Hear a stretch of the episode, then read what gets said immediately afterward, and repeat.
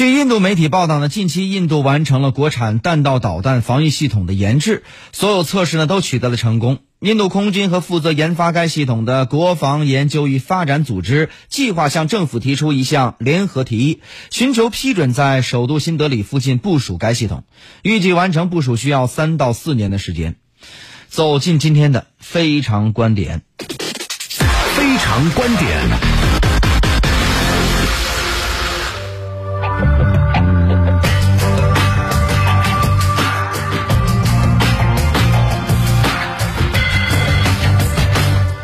好，那么就相关话题呢，这个时间马上来请教到的是军事观察员魏东旭。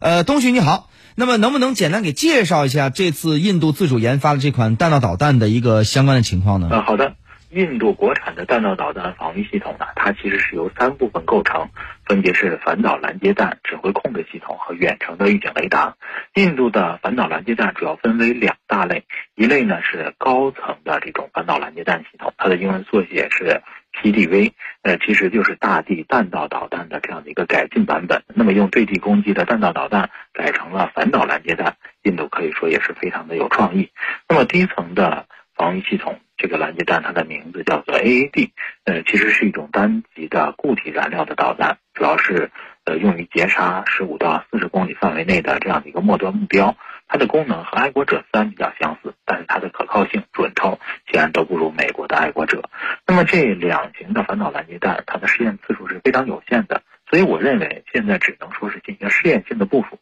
还没有达到百分之百的作战能力。至于说印度国产化的这种指挥控制系统，由于保密程度比较高，外界对它的详细性能还不得而知。大家知道的是，它的预警雷达体系应该都是从以色列引进的。呃，所以我认为印度国产的弹道导弹防御体系现在还是一个试验品，还是一个半成品，并没有达到百分之百的这种作战能力。主持人。嗯，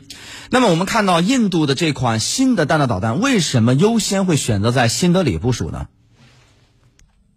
呃，好的，刚才也提到了，它的这个实战能力啊，并不是特别的强，但是我认为对于一些射程比较有限，或者说不具备太强突防能力的弹道导弹，那么印度这两层，也就是高层和低层的反导拦截体系，还是具备一定的这种截杀能力。呃，虽然说它的的成功率可能不太高，但是呢，呃，它解决了一个有无的问题。呃，为什么要优先在新德里进行部署呢？呃，其实我认为它的实战价值虽然可能不太强，但是它的存在感，呃，可以刷的比较强。因为在新德里周边部署，那么印度政府的高官，包括国防部的高级官员，可以就近的去进行视察。那么通过向高层进行展示，其实印度空军也好，或者说相关的研发单位也好。呃，可以拿到更多的发展资金，所以在新德里部署，并不是说它保卫首都的能力比较强，而是它的展示功能，呃，需要有更多更重要的人去看，是。